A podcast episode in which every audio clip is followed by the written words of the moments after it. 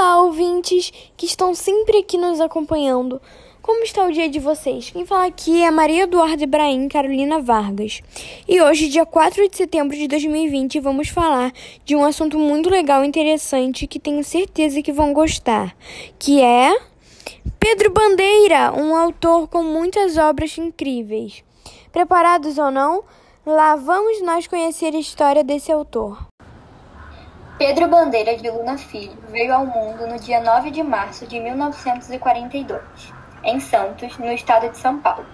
Depois de uns anos, em 1961, se mudou para fazer universidade e, ao longo da universidade, começou a escrever para vários jornais e também se casou com Lia, com quem teve seu, os seus três filhos, Rodrigo, Maurício e Marcelo. Pedro Bandeira já trabalhou muito como ator, diretor, cenógrafo, etc. No ano de 1972, percebe, percebeu que sua paixão era escrever e começou a escrever para crianças.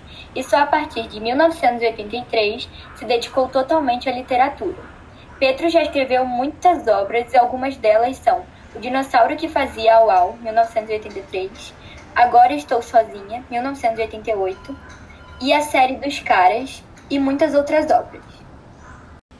Pessoal, então foi isso. Espero muito que tenham gostado da história de Pedro Bandeira. Fiquem com Deus e até a próxima. Beijos!